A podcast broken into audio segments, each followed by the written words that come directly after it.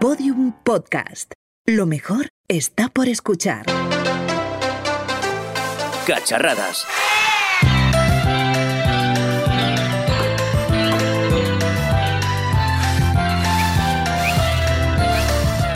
Bueno, bueno, bueno, pues la verdad es que no ha quedado nada mal, ¿eh?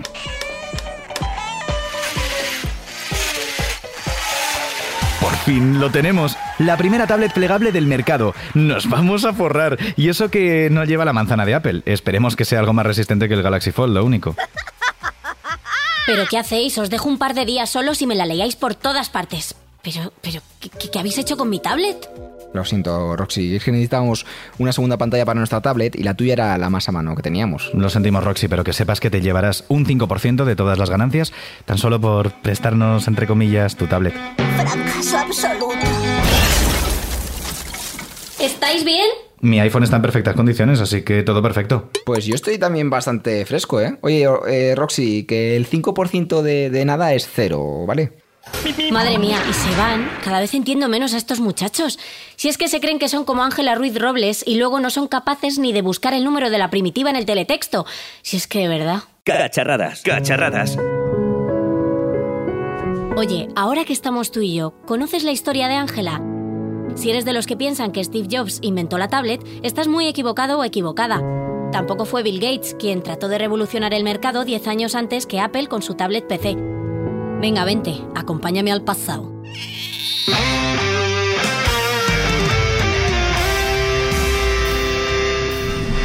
David Íñigo, ¿sois vosotros? ¿Pero qué dices, Pasguata? Déjanos, que tenemos algo importante entre manos, ¿verdad, Ignacio? Y que lo digas, mira, si conectamos estos cables por aquí y otros tantos por allá. ¡Ajá! Puntas y Azadas, el podcast de tecnología de la España rural de 1923. Muy buenas, radio oyentes. La tecnología es fácil. Bienvenidos a la primera edición de Puntas y Azadas, el primer espacio radiofónico sobre la tecnología que viene, ¿verdad, Isiquio? Por supuesto, camarada. Nada, no es aquí. Me piro antes de que me echen la culpa.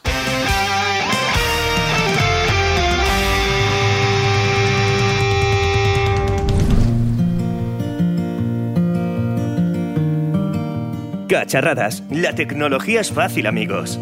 Bueno, ahora parece que sí. Es el 7 de diciembre de 1949. Y creo que esto es todo. ¿Necesita algo más? Y esa que escucháis de fondo es Ángela Ruiz Robles, quien acaba de patentar el libro electrónico. No, está todo bien. Le voy a poner unos sellos y estará todo listo. Patente número 1906988. Muchas gracias. Que tenga un buen día, señora Ruiz. En 1962, y después del poco interés que suscitó su proyecto entre la comunidad científica y las empresas privadas, Ruiz se volvía a presentar ante la oficina de patentes para registrar su enciclopedia electrónica, y en esta ocasión pudo ver materializada su idea. Después de años y años de trabajo, la gallega pudo desarrollar en el Parque de Artillería de Ferrol el primer libro ideovisual interactivo, un libro con luces, sonidos y botones que permitía realizar distintas acciones sobre el mismo. Esperemos que pueda ayudar a muchas niñas y niños con sus estudios. Sin embargo, y a pesar de que recibió muchos reconocimientos tanto en España como en otros países como Francia o Bélgica, ninguna empresa se interesó por su proyecto. No obstante, su nombre pasaría a la posteridad, el nombre de una mujer que, como otras tantas, cambiaría la historia de la tecnología para siempre. Desde Hedy Lamar, la reconocida actriz que inventó el espectro ensanchado por salto de frecuencia, un sistema indispensable para el desarrollo del teléfono móvil y tecnologías como el Wi-Fi o el Bluetooth, hasta Ada Lovelace, la madre de la programación informática. Volvamos al presente. Hola, soy Clipo. Parece que estás intentando redactar un guion para Cacharradas. Cacharradas, un podcast que no sería posible sin la ayuda de Office 97.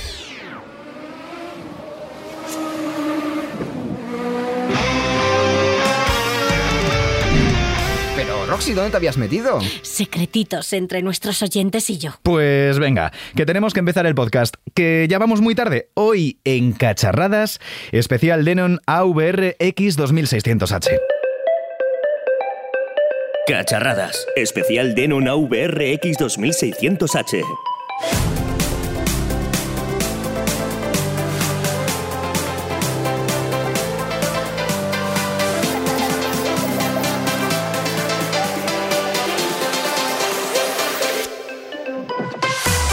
Oye, que ya que hemos hablado sobre Ángela, Heidi o Eida, podíamos dedicarle este nuevo episodio a las mujeres en la tecnología. Bueno, pues también tienes razón. Ya tendremos tiempo para hablar sobre el esperadísimo, increíble Denon AVRX 2600H, un tema que todo el mundo quiere conocer. ¿Y, ¿A quién entrevistamos? Mientras volvía en el DeLorean me he encontrado con Sandra y su hija. Estaban haciendo autostop para volver a Barcelona. ¿Y de qué manera nos pueden ayudar? Pues Sandra V es ilustradora y autora de varios libros, entre los que podemos encontrar Supermujeres Superinventoras, un libro protagonizado por más de 90 mujeres en el que podremos descubrir la historia de cada una de ellas y cómo cambiaron el mundo. Bueno, pues aquí tenemos dos supermujeres, o bueno, una mini supermujer y una, y una supermujer que nos van a hablar de, de todo esto.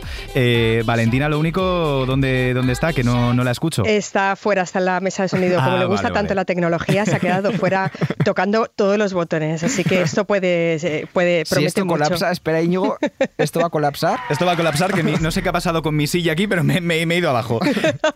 Esto, esto luego lo, lo editamos en postproducción, ¿verdad? Eh, Sí, sí, sí. Exacto, es, es mar- ella os puede ayudar, ella os puede ayudar. sí. Valentina nos ayuda con, con el podcast.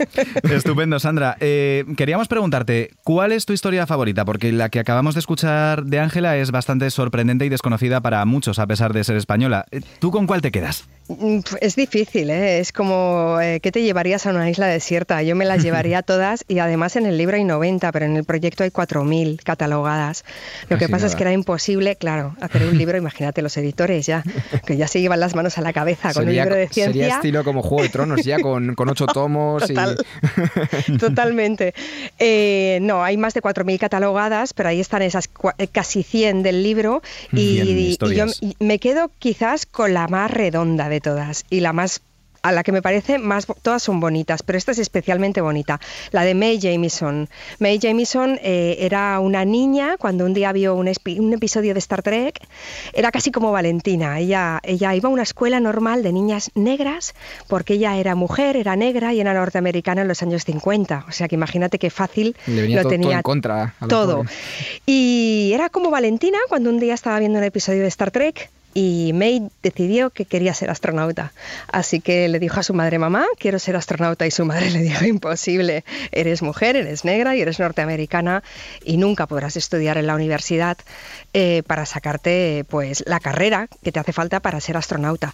Así que May la miró y ahora hacemos una elipsis de estas uf, y muchos años después Mae se sacó nueve doctorados honoris causa en, en medicina, eh, ingeniería, letras y humanidades. Eh, es doctora eh, y fue la primera mujer que viajó al espacio, la primera mujer negra que viajó al espacio en todo el mundo. Y en el espacio inventó, como astronauta, investigó con células madre, hizo muchas cosas muy interesantes en el espacio, pero sobre todo inventó un sistema eh, para los astronautas para evitar el mareo inspirado en el ballet que ella misma hacía cuando era pequeña. Así que no solo cumplió sus sueños, sino que contra todo pronóstico consiguió todo lo que quería y mucho más. Y además, años más tarde, eh, fue la invitada de uno de los episodios de Star Trek. Hizo de doctora May Jamieson eh, en uno de los episodios más famosos de la serie. Así que para mí la historia de Mae es la historia de la lucha, de creer en ti misma, de dar ejemplo a todas las que vienen detrás eh, y bueno, de, creer en, que la formación es básica e imprescindible para lograr lo que quieres y, y sobre todo de cumplir tus sueños, ¿no? que al final la vida es muy corta y si no lo haces tú no lo va a hacer nadie más. Wow, Sandra, me, me encanta cómo lo estás relatando, además, con qué, con qué energía, con, con esa vivacidad, que es súper importante para trasladar eh, los logros eh, de la historia, ¿no? Porque sigue habiendo muchos techos de cristal, sigue habiendo eh, muchos prejuicios, a veces con, con ciertos oficios que, que hemos escuchado en, en más de una el ocasión. mítico ¿no? quita que tú no sabes. Por ejemplo, por ejemplo. Bueno, casi todas las, las mujeres que he eso. De hecho esto ha sido la, la- la nota constante, ¿no? Es decir, se pusieron sobre la mesa cuando empezó todo esto, que es rápidamente, ¿eh? os lo explico, la primera bombilla, que yo las llamo bombillas a todas ellas, que me dan energía. Además, por eso soy tan vital desde hace cuatro años, desde que llevo este proyecto. Ya lo era antes, pero ahora ya soy, vamos, el conejo de Duracel, pero, pero a lo grande. Yo voy así por todas partes, llena de energía gracias a ellas. Esto se iluminó una mañana donde me vino un doodle de Ada Lovelace. Y claro, yo Ada Lovelace la conocía por Ada Byron. Ada Byron, claro. También hemos Y- escuchado la- claro. la, historia, precisamente, en la, en recreación quedé- que ha hecho Roxy. Me quedé alucinada, porque digo, ¿por qué yo que he estudiado hasta el final? Hasta el final y sigo estudiando con 47 años, no conozco a nadie de estas chicas. Así que fui desenterrando y desenterrando y sobre la mesa se pusieron una cantidad de desigualdades vividas, todas ellas brutales, no solo históricas, sino sociales cuantitativas. ¿no? Y a partir de ahí vas averiguando, sacas la información de donde puedes, bibliotecas, hemerotecas digitales, censos, eh, Google Patents, WIPO, eh, bueno, y te encuentras con todo lo que había, ¿no? Mujeres que carecían de derechos civiles, de derechos, eh, derechos civiles no podían patentar, derechos políticos, no podían hablar en público, muchas de ellas, ni ir a un juez y decirles, oye, quiero estudiar en la universidad, ni derechos sociales, a una educación académica. Y la mayoría de ellas, solo por tener una idea, consiguieron todos esos derechos. Es decir, es que para tener esa idea, para lograr hacer realidad esa idea, tuvieron que conseguir esos derechos. Así que son un ejemplo en todo. No solo en creer en ti misma llegar hasta el final, sino que tienes que luchar por lo que crees. Eh, Sandra, además del de Ángela Ruiz, que es el caso que hemos, que hemos tratado, Ángela Ruiz Robles, en España. Angelita. ¿qué, otro caso destacarías eh, a nivel español? Yo creo que ahora mismo, eh, bueno, a ver, no, de, Margarita, de Margarita Salas no podemos eh, no nombrarla porque esta señora se merece ya un príncipe de Asturias. Yo llevo diciéndolo en todas las entrevistas, mm. a mí no me va a hacer caso nadie, pero igual de verdad es que no puede pasar lo de Rosalind Franklin y lo de otras tantas científicas eh, que en vida no recibieron el premio que se merecía, bien porque se lo quitaron, como el caso de Rosalind, o bien porque se lo dieron compartido, como el caso de Gertrude Bell que ha inventado las vacunas más importantes de nuestra vida y le tuvieron que dar un, un Nobel compartido, porque se lo merece ya Margarita Salas, el príncipe de Asturias, nuestro Nobel, o un Nobel directamente, porque es una de las científicas más famosas españolas en todo el mundo. Pero ahora mismo yo creo que destacaría la obra de Pilar Mateo, porque la verdad es que está salvando un montón de vidas esta, yo la llamo campanilla en mi libro. Y esta valenciana eh, no solo ha fundado un montón de empresas donde ha ayudado a un montón de mujeres y tiene una ONG de mujeres indígenas, sino que con un invento tan bonito y tan creativo como es un spray para pintar casas, está eh, erradicando o ha erradicado casi la enfermedad de Chagas y ahí va con la malaria, con el dengue y con tantas otras. Y Pilar es que es una superheroína. Eh, y con ella un montón de, mujeres que hay en el proyecto en mi libro Flora de Pablo. Eh, bueno, es que no sé, en España tenemos tantas científicas, todas tan buenas, que se merecen un, libro como el mío, no, un libraco. Sandra, te estaba comentando antes o deslizando la idea de los techos de cristal en, las inventoras de todo el mundo para, pasar a hablar de, más gente de aquí que hubiera tenido ese mismo problema. Eh, ¿Crees que hemos evolucionado algo en todos estos años? Creo que hemos evolucionado en los dos o tres últimos años, cuando realmente esto ha sido ya una bola tan grande que nadie ha podido evitarlo. Pero las grietas son muy grandes y van a ser muy costosas. Creo que esto va a ser muy difícil. Pero mira, yo el proyecto este se compone de tres piezas. El libro, una exposición itinerante, eh, que ahora ya va a salir eh, de Cataluña, va a llegar a Zaragoza y, a ver si consigo que salga fuera de España con todas estas mujeres. Interesante, tenemos que apuntar bien las, las fechas. Eh, sí, Zaragoza será para febrero, eh, para el 11 de febrero, eh, bueno, 7, 8 y 9 en, en Caixa Forum de Zaragoza. Perfecto. Y ahí voy a intentarlo con Madrid y ya os, informaré, pero vamos, ahí me está costando, ¿eh? Madrid, es duro de pelar. Em, y fuera de España también, os informaré, estoy en ello también. Pero en los talleres lo que observo es que las niñas y los niños, claro, los talleres están muy bien porque los imparto en escuelas y en bibliotecas y las edades son entre 6 y 16. Y entonces ahí ya se puede ver cómo vienen hmm. de la escuela y cómo vienen de casa también. Es decir, que, cómo se les está educando. ¿Realmente vienen ya con una igualdad puesta desde casa?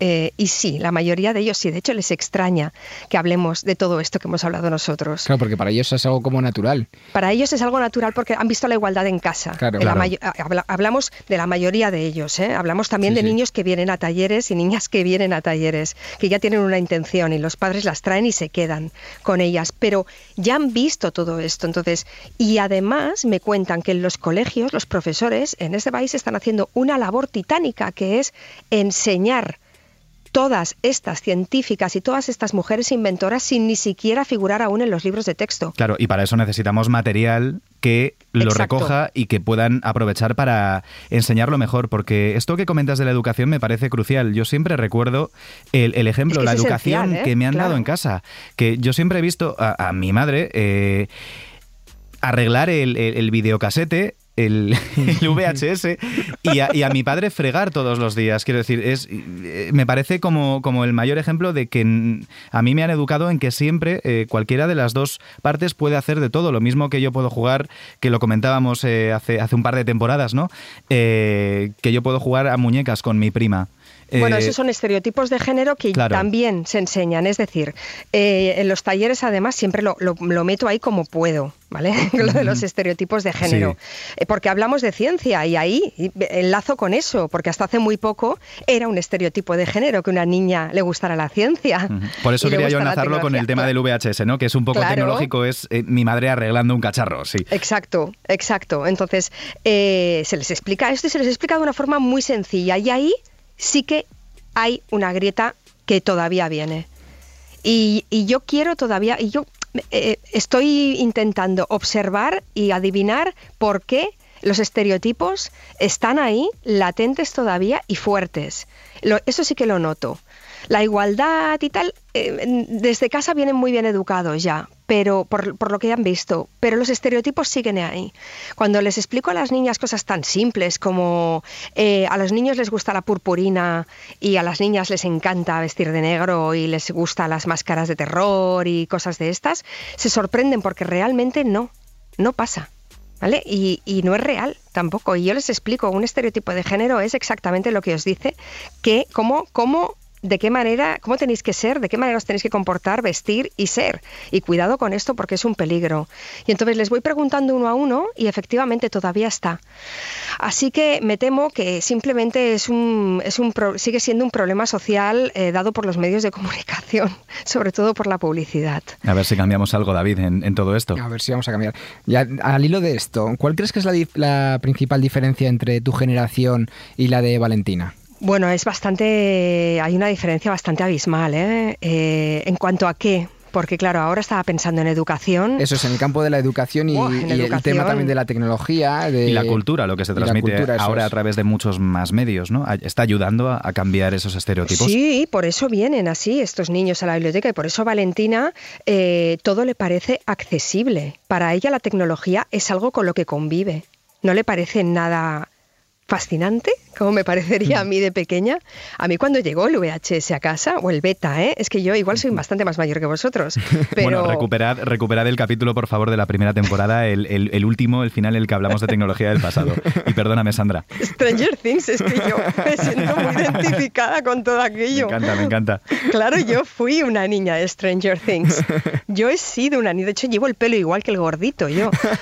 No sé si me lo he puesto así ahora porque, porque me siento muy identificada o porque quiero volver a ser una niña de aquellas, no lo sé. La cuestión es que cuando llegó toda aquella tecnología a casa, a mí me dejó alucinada y por eso Regreso al Futuro es una de mis pelis favoritas por la tecnología. Lo creo que lo que más me gusta de la película es cuando entra Michael J. Fox, se pone a tocar con todos esos amplis y esas pantallas que hay de guitarra allí en casa del científico y, el, por supuesto el DeLorean y por supuesto el condensador de flujo y todo todo eso. Entonces, ahora lo tienen todo a mano. Mi hija hace robótica, quiere decir, para ellos es normal. Lo tienen eh, como algo, mm, es decir, la tecnología y las, la tecnología, los libros y dibujar o pintar, para ellos es lo mismo. Entonces a mí me parece alucinante, porque además la mezcla de disciplinas me parece indispensable. Es una de las cosas que cuando empecé este proyecto me alegró mucho eh, ver que desde hace más de 200 años, esto sigue igual, la mezcla de disciplinas. Es decir, Ada Lovelace mm. era poeta, era ilustradora y era científica, era matemática. Radia Perman, la mamá de Internet, bueno, no es la mamá de Internet, ella, odia este apelativo, pero es la que creó el Spanish Protocol, que gracias a ello podemos navegar con tranquilidad y rápidamente. Pero esta mujer en realidad es poeta y además hace stand-up comedy. May Jamison, bailarina, eh, bueno, Eddie Lamar, eh, actriz y pianista. Quiero decir, todas, todas, todas. ¿Y cómo creó Eddie Lamar el, Spirit Spectrum o el primer sistema eh, inalámbrico de comunicaciones? Con dos pianolas. Quiero decir. Eh, Está muy bien estas curiosidades para, ir rematando las historias que comentábamos al, al principio. Me parece increíble, Sandra. Entonces, los niños de ahora ya son este tipo de científicas, las niñas y los niños. Es que vienen con todo esto equiparado Para ellos el porcentaje es el mismo de tecnología, lo entienden, lo asumen. No, su cerebro ya no lo tiene que entender, es que ya lo es- entiende. Es nativo, ya lo tiene Es nativo, pero también tenemos que evitar que, que caigan en la, en la vagancia de ya está hecho, ya funciona, que tengan que seguir investigando, ¿no? Que se tengan que preguntar por qué esa pantalla funciona, por qué la red wifi de casa eh, transmite esa información a través de- del aire, ¿no? Que no crean que eso está ahí eh, de facto y que nunca va a desaparecer. No, esa vagancia solo la van a tener los vagos. Eh, mira, Y ahí es educación, es- exacto, exacto, acuerdo contigo, volvemos a lo mismo, es Mm. educación. Sí. Y es que desde casa los papás no sean vagos. Y es muy importante esto, que no sean vagos a la hora de ponerse a leer con su hijo, ni a ponerse a dibujar, ni a ponerse a montar legos. Sí, a la hora de hacer matemáticas, para que vean que lo que está haciendo la calculadora y luego fundamenta los programas informáticos que hay en nuestra tablet, Exacto. sale de ahí. No es que esté en el papel, que aparezca por arte de magia, es que sale de tu cabeza lo que tú estás plasmando cuando haces una fórmula matemática. Y las herramientas las tenemos. Es decir, ahora, antes os decía, Valentina está haciendo robótica. Yo no tengo ni idea de robótica, pero el otro día me puse a mirar y hay un montón de programas que podemos hacer juntas como robótica para damis. Pues claro, yo me tengo que poner con ella y me parece alucinante que la vida me dé esta oportunidad ahora mismo. Y es que me quiero poner. No hay que ser vagos porque si los padres somos vagos, el niño se convierte en un vago, pero para todo. No solo para la tecnología, sino para todo. Y entonces ahí ya, eh, si, no das, si no das pie a la imaginación, eh, no das pie a la invención. Y entonces no se va a iluminar nunca la bombilla. Y en este caso, ya hablando de sobre este tema, ¿tú qué consejos le das a tu hija respecto al futuro? O sea, ¿cómo crees que hay que animar a, a las líderes del mañana a que sigan, por ejemplo, en el caso de tu hija, con, con la tecnología? ¿Sabes que hay una frase eh, que por lo menos a mi hija le encanta, que es, eh, Valentina, ¿tú sabes que tú, tú has pensado alguna vez que tú puedes cambiar el mundo? Y Me entonces se quedan así como, es tan vasta Sí, la, sí, sí. la propuesta, Si es que el silencio se, se ha notado.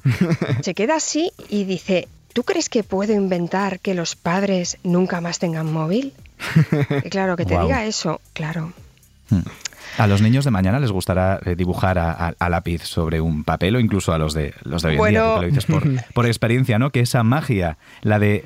Ya dibujarán con holograma y otras cosas. Claro. Mira, le- les voy a... yo a mí me no- pasaba al contrario. Mira, dar consejos es un poco de, de- de, bueno, de, de sabidilla y de, de- y de viejuna, pero les doy un consejo a los papás y mamás, sobre todo que nos escuchen, o yayos y yayas, abuelos y abuelas, o tíos y tías que O estáis futuros con los papás. o futuros papás que estéis con los niños. De verdad, no os moleste dejar siempre una mesita en el comedor de casa porque los niños quieren estar con nosotros. Les da igual si nosotros estamos tomando la típica copa de vino y cerveza cuando la mujer o el marido han vuelto a casa y entonces te pones a hablar de cómo te ha ido el día. Ellos quieren estar ahí, quieren estar todo el tiempo con nosotros. Pues os recomiendo que pongáis una mesa donde siempre haya preparado y dispuesto, desordenado y sucio si es necesario, como el laboratorio de Fleming, eh, lápices de colores, ceras, acrílicos, acuarelas, cosas para pintar. Que siempre esté ahí, preparado, porque va a ir, la niña y el niño van a ir todo el tiempo. Van a ir un minuto antes del desayuno y van a hacer un garabato, van a, cuando vengan del cole, lo primero que van a hacer es ponerse ahí, se van a sentar ahí, no van a encender la tele, de verdad probarlo, porque funciona. Esta es la tecnología del futuro, está claro, Sandra. está claro. y luego, de verdad, o sea, como ellos ya lo traen de base, como dice mi madre, esta niña trae de fábrica lo del móvil. Porque claro, en mi casa ella no tiene tablet, porque hay tiempo. Claro. Y porque una vez me cogí el móvil y me quedé alucinada, nunca se la había dejado y sabía cómo se veían las fotos. ¿Por qué? Porque me había observado. Observación, claro. Observación que- y tecnología nativa. Es que me, me estoy acordando de, de muchas situaciones de cuando yo era pequeño. Estaban los, los primeros ordenadores todavía, pero bueno, a mí me gustaba cacharrear. Sandra, muchísimas como, gracias. Como a, como a Grace Murray Hopper, que desmontó los relojes de su casa y la tía los volvió a ensamblar con seis años. Y como a Valentina, espérate, espérate nada, dos meses. No, no, esperar que Si salga no lo de aquí a ver ya. lo que ha hecho con la mesa de su Uy, uy, uy. Bueno, seguro que la postproducción nos la ha dejado muy bien, de todos modos. Sandra, muchísimas gracias por tu tiempo y también Gracias a vosotros, por tu libro Supermujeres, Superinventoras, una Ahí lectura seguimos, obligatoria. que- seguiremos dando guerra. Y recordaremos siempre, Sandra, que la tecnología no es solo de hombres y para hombres. Y si algo está mal hecho, hay que cambiarlo. Totalmente. Y educación, por favor, educación y formación. que siempre es divertida. Adeu, Sandra. Adeu, gracias, chicos. Adeu. Cacharradas, intentando entender a tu GPS desde la última glorieta.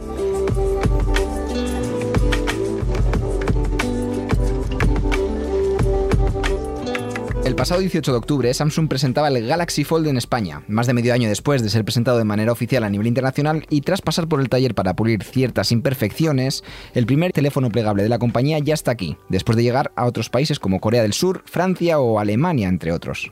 Ciertas imperfecciones, unas imperfecciones imperdonables para un teléfono que rebasa la barrera de los 2.000 euros. Apenas un día después de comenzar a probarlo, el editor de tecnología de la CNBC, Steve Kovac, alertó sobre un parpadeo constante en mitad de la pantalla, pero no fue el único.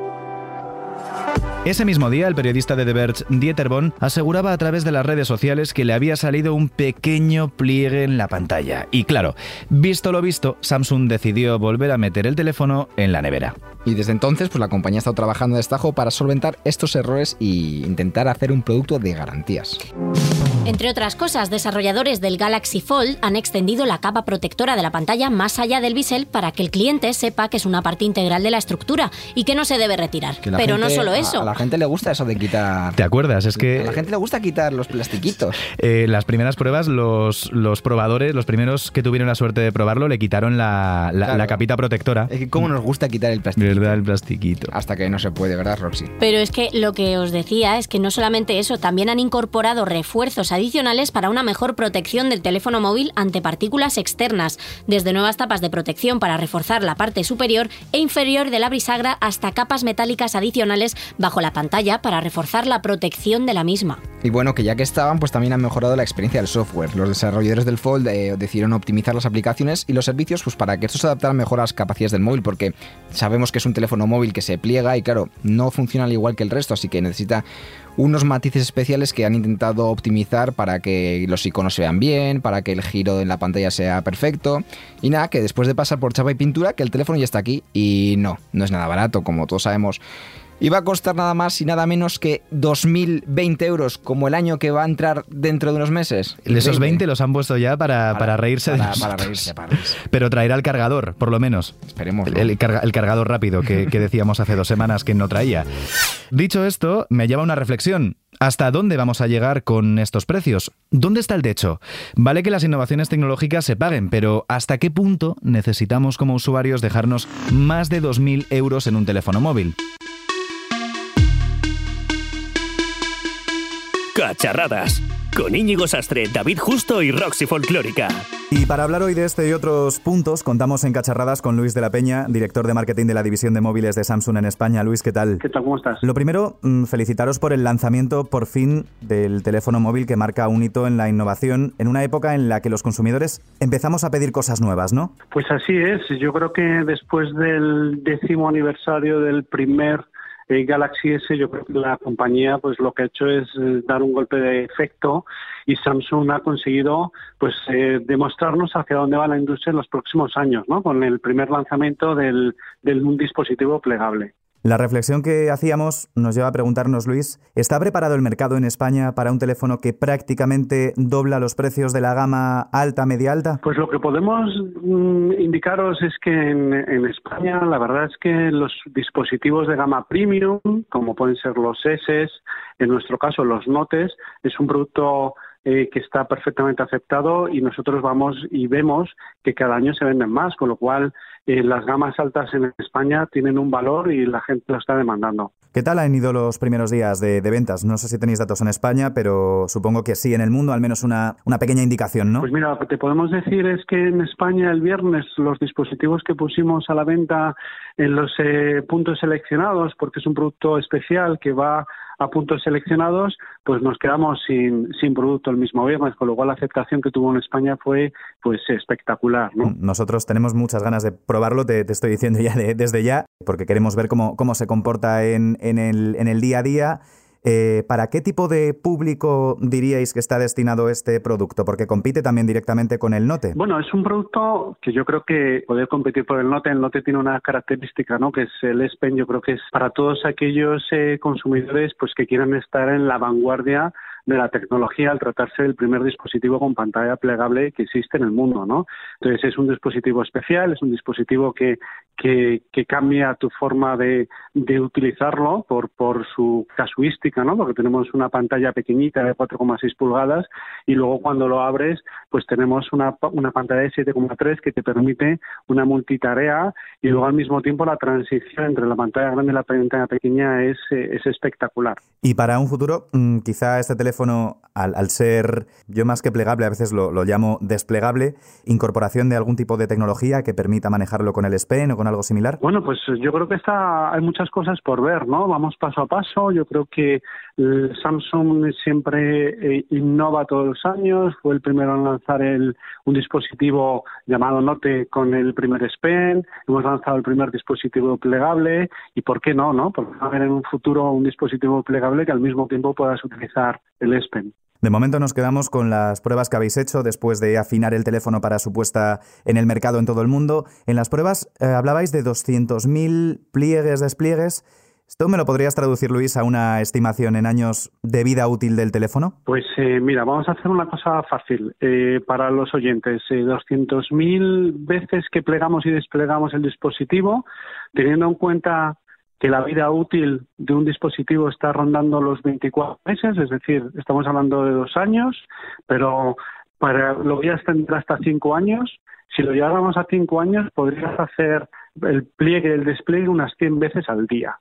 Y esto te llevaría hasta, hasta cinco años, con lo cual en la media que está entre los dos, tres años, pues todavía podrías eh, plegarlo y desplegarlo pues muchas más veces, ¿no? El Galaxy Fold eh, está construido de modo que no tengamos que desplegarlo siempre. Habría que aclarar para quien no lo haya visto todavía en acción. Tiene la doble funcionalidad, ¿no? Para el, para visualizar cualquier eh, cualquier notificación de cualquier, de un correo, de WhatsApp o de las redes sociales, tienes la pantalla de inicio y para luego pues tener una visión un poquito más completa, pues ya abrirías o desplegarías el dispositivo y ya tendrías una pantalla de 7,3, ¿no? Pero que puedes perfectamente utilizar las dos. Mira que conozco, Luis, a mucha gente que, que utiliza el móvil a todas horas primero, no creo que, llegue a desplegarlo tantas veces al día y aparte con, esto nos queda, todo, nos queda todo mucho más claro. Eh, quería saber algo más acerca de las pruebas de rendimiento. Mm, no sé, ¿está preparado para, para niños? Bueno, pues como todos los dispositivos, ¿no?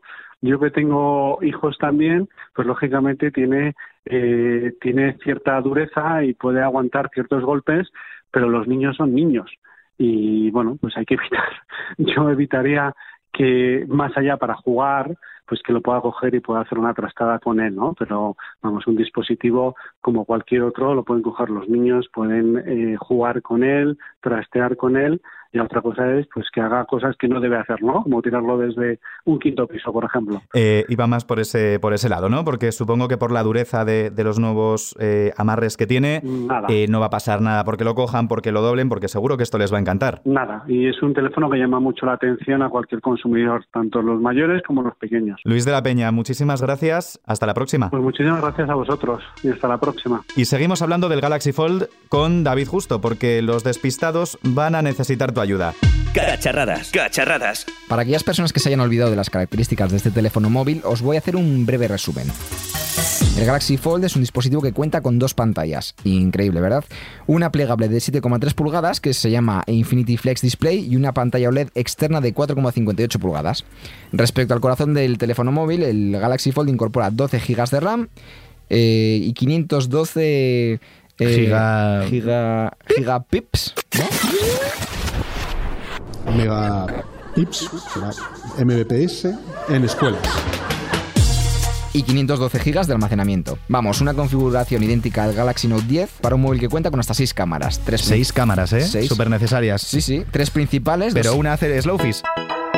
No. Hombre, espero que sí, es que si no, vaya mierda de teléfono. Menuda. Continúa, lo siento, David. Tres principales, dos en la pantalla interna y una sexta en la pantalla externa. Vamos, que nos puede sacar una foto desde cualquier punto de vista y seguro que preciosos y preciosas todos. ¿Y qué hay sobre, sobre la batería? Pues nada más y nada menos que 4235 megapips, megapips también en su versión de 5G y 4380 la versión de cuarta generación, lo que nos permite una autonomía de un día más o menos, pero claro, eh, tenemos que acostumbrarnos a esto de las pantallas plegables, las dobles pantallas, tenemos que ver cómo reacciona, así que cuando probemos el teléfono móvil veremos si es realmente lo que dicen un día de autonomía o no es así.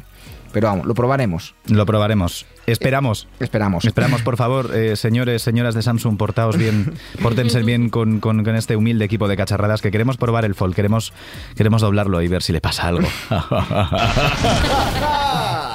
Bueno, en definitiva, después de lo que le pasa a Ñigo en la cabeza, el Galaxy Fold es una evolución del Note 10 Plus que destaca por su pantalla y por un precio que no está al alcance de muchos bolsillos. 2020 machacantes euros. ¡Ay, mi bolsillo! Bueno chicos, yo creo que ya hemos hablado suficiente sobre dispositivos plegables y poco sobre mis habilidades con el Mario Kart Tour. ¿Qué tal si nos vamos y pensamos en nuevas vías para hacernos millonarios?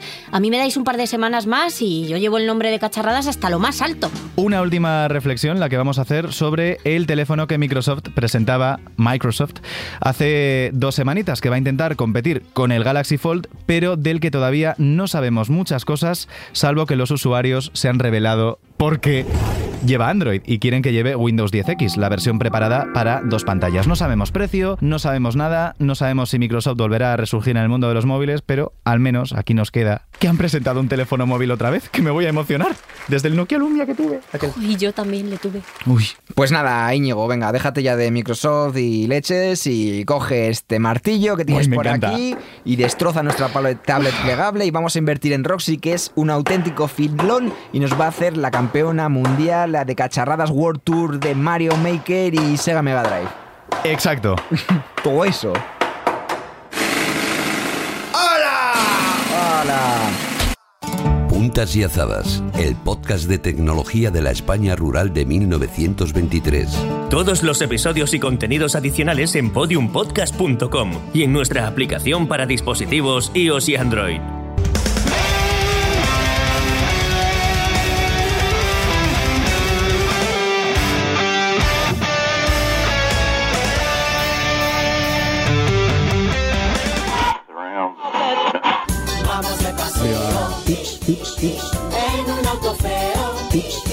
Cacharradas es el podcast de tecnología y estilo de vida digital de Podium Podcast. Dirección y realización sonora Íñigo Sastre. Guión y producción David Justo. Con la colaboración de Rocío Jiménez Castellanos, Marina García y Chema Rodríguez. Y las voces en off del maestro Julio López y el increíble Gustavo Luna. ¿Cómo me quiero?